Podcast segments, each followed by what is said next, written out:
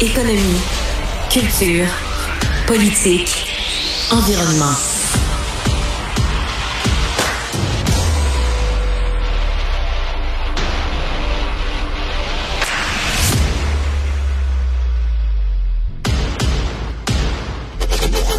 Votre premier contact avec l'actualité.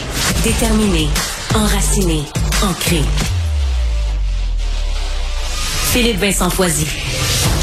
Vendredi 9 juin, bienvenue à Cube Radio. J'espère que vous allez bien. J'espère que vous avez passé une belle journée. Même des pas pires nouvelles sur le front des incendies. Il y a un peu de positif. Clova, tiré d'affaire, nous dit-on. Donc ça a été réglé. Après ça, tout peut encore arriver, mais le feu a été contenu. Toujours des hélicoptères, des gens sur le terrain pour s'assurer que le brasier qui reste, en fait les brasiers qui restent, ne soit pas dangereux. Même chose pour Nord-Métal aussi. Hein. Souvenez-vous, on disait le feu était à 500 mètres de la ville.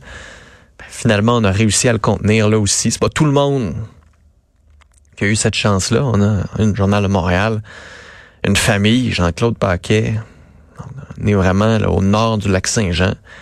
Chalet complètement incendié, rasé par les flammes. C'était un tas de débris malheureusement pour eux. Un super beau chalet, panneaux solaires. Chalet d'une trentaine, ben, peut-être un peu plus d'une trentaine d'années. Nous, on l'avait depuis une trentaine d'années. On faisait des fêtes de Noël. C'est des souvenirs, c'est ça ton patrimoine. Oui, tu vas peut-être avoir de l'argent des assurances. Ça va falloir le reconstruire, c'est compliqué. Ça va être long, ça va être difficile. Mais après ça, c'est les souvenirs aussi, puis ces moments-là, puis le patrimoine que tu penses laisser à tes enfants, c'est ce que tu bâtis pour ta famille qui part en fumée, c'est euh, vraiment une tristesse. Quand, quand j'en entends dire que c'est pas si pire, les feux, puis qu'on en a vu pire, c'est toujours cette frustration-là, parce que t'entends de l'autre côté des histoires de monde qui ont tout perdu ou qui ont perdu une partie de ce qui leur appartenait, des camps de chasse, qui ont perdu des choses qui, qui étaient dans la famille depuis longtemps, des pourvoiries, des ben on est chanceux là, de pouvoir penser que c'est pas si pire que ça. Ces gens-là vraiment ont une chance extraordinaire. Ne la voient peut-être pas. Je pense que c'est important de la souligner. Si vous dites que tout va bien, puis que c'est pas si pire ce qui se passe, vous êtes chanceux. Cette insouciance-là, parce qu'il y en a beaucoup qui l'envient. L'insouciance nous amène fort probablement à pas nécessairement prendre des bonnes décisions, mais quand même, ça reste que une insouciance que tant mieux si vous n'êtes pas stressé, tant mieux si ça vous préoccupe pas, tant mieux si vous avez ce luxe-là. Après, les feux de forêt sont intenses en ce moment. Il y en a à peu près 128 qui sont en activité. Il y a plus d'un million trois cent mille hectares qui sont affectés. Le feu de Lebel sur Kivion est plus de 130 000 hectares.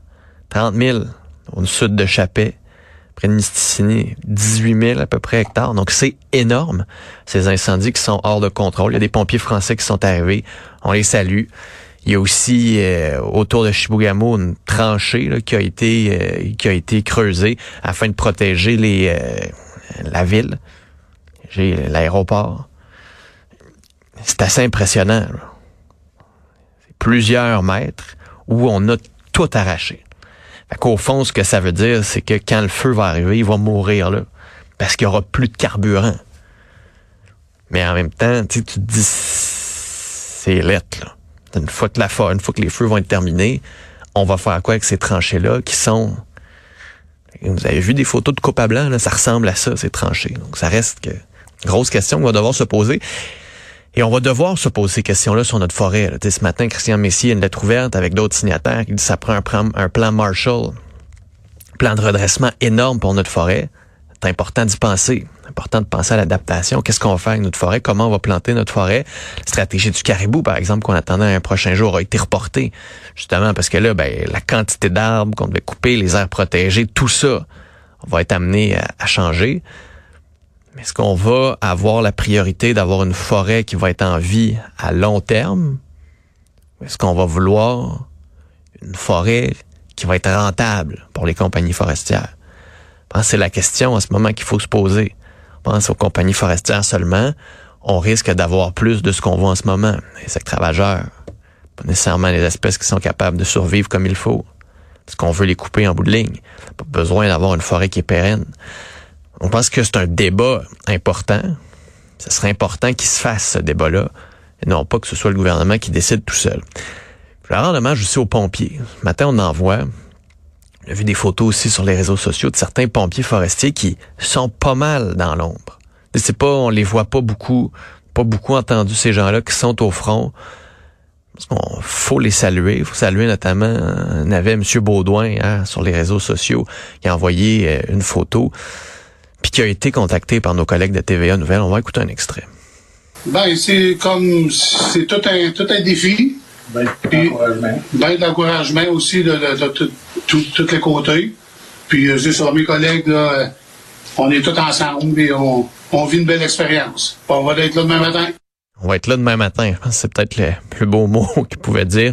Marco Baudouin qui a publié cette photo-là, qui a été reprise notamment par euh, la ministre euh, Catherine Champagne- Jordan. Les pompiers de Grand Remous sont là. On travaille ensemble. La face pleine de suie, de terre. Un kit orange. Un sourire aux lèvres, une chance. Puis regardez, on est là.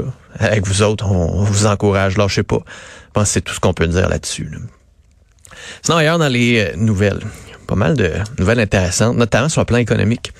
Sur le plan économique, saviez-vous que les aliments du Québec, il y a une grosse partie quand même qui coûte moins cher que les compétiteurs. Chaque fois, il y a quand même euh, ce préjugé par rapport aux aliments du Québec. Ah oui, on veut manger local, mais c'est plus cher, mais c'est plus cher, mais c'est plus cher. Ben, ce qu'on constate, c'est qu'à peu près un aliment sur deux qui vient du Québec est moins cher que son compétiteur. Ça reste moins que la dernière étude. Donc, il y a quelques années, on a fait une autre étude. Là, c'était 70% des aliments du Québec qui étaient moins chers. Donc, l'inflation a rattrapé énormément les aliments du Québec. Ça fait en sorte qu'on peut peut-être les acheter en moins grande quantité aussi. De regarder les fraises en ce moment dans les épiceries. C'est y a les fraises de la Californie, il y en a tellement qui sont capables d'offrir des rabais qui n'ont pas de bon sens comparé aux fraises du Québec. Ça, ça va changer pendant la saison. Quand même de savoir, puis je pense que bon, on s'entend, c'est les aliments du Québec qui ont fait cette étude-là. Donc, ultimement, leur but, c'est de changer certains préjugés. Donc, on comprend qu'ils fassent l'étude dans ce sens-là. Mais ça envoie quand même le message que des fois, ça vaut la peine d'acheter québécois. Des fois, ça vaut même la peine pour le portefeuille, pas juste pour l'économie locale. Après ça, ça a des retombées sur l'économie locale qui sont importantes. Mais on voit que là aussi, l'inflation fait mal. Que là aussi, l'inflation complique les choses pour nos producteurs. C'est une grosse décision dans le domaine culturel. Vous souvenez le débat sur le mot en haine, notamment avec le livre de Pierre Vallière, Nègre blanc d'Amérique. Ben, Radio-Canada, à l'époque, avait été euh, blâmé par le CRTC, le Conseil de la radio et de la télévision du Canada, qui l'avait blâmé pour avoir utilisé ce mot-là à plusieurs reprises dans une chronique sans avertir. Et à l'époque, ce que Radio-Canada CBC avait fait, c'était comme de couper la poire en deux. Donc, il y avait eu des excuses du diffuseur public, mais en même temps, on avait porté la décision en appel. Et finalement, la Cour d'appel a décidé que le CRTC a outrepassé ses pouvoirs en rendant une décision comme ça, notamment sur la liberté d'expression et tout le reste. Donc, c'est important. Est-ce que le CRTC va porter la décision en Cour suprême? Je pense que ce serait intéressant d'entendre les juges de la Cour suprême là-dessus. Je pense que c'est important aussi ce rappel à l'ordre du CRTC qui va avoir un pouvoir énorme notamment avec les nouveaux projets de loi sur les géants du web, sur les contenus, sur le partage de contenu, sur le contenu canadien. Tout ça est entre les mains du CRTC. Même CRTC qui s'occupe en ce moment de tout ce qui est droit de diffusion, les mandats de Radio-Canada, c'est, ils ont un pouvoir énorme sur notre culture. Le président de Québécois, à plusieurs reprises, Pierre-Carl Pelado en parle. Des décisions du CRTC qui font mal, par exemple, à des entreprises privées en donnant des bonbons à certaines compagnies, pas à d'autres, en permettant à Radio-Canada CBC d'en profiter, d'être un diffuseur public, pouvoir profiter à gauche et à droite de liberté en ce qui a trait à la programmation, alors qu'on impose des conditions plus sévères à des propriétaires privés. Ce CRTC-là, va devoir être surveillé de très près. Je sais que c'est plate quand on parle du CRTC, mais c'est tellement important pour notre culture qu'il faut les regarder, qu'il faut s'attaquer à ce qu'ils font.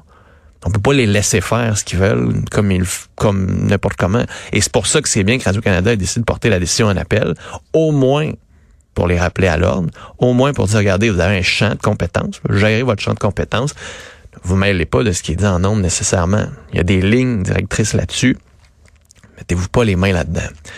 Juste en terminant, je sais pas si vous avez un iPhone ou un Apple Watch ou des affaires comme ça, ça devient un vrai problème pour le 911. Il y a 39% des appels à Québec au 911 qui sont accidentels, des paquets de corps. Pas parce que vous vous enfargez puis vous l'appelez dans votre poche, parce que Siri, parce que votre téléphone, quand il y a un mouvement brusque, peut dire, oh, est-ce que vous avez un problème? Est-ce qu'il y a une détection de chute? Puis si dans les 20 secondes suivantes, vous n'avez pas dit non, tout va bien, ils appellent directement le 911. Donc, ça fait en sorte qu'il y a plusieurs appels qui sont faits pour rien. Ça encombre les lignes d'urgence. On parle de 750 appels par jour juste à Québec. C'est énorme. Il y a même une femme qui, on a un exemple dans le rapport qui a été publié par les gens de Québec, la montre a appelé le 911 parce que la dame écoutait une série, puis c'était dans la série, ça dit Call 911, appelez le 911.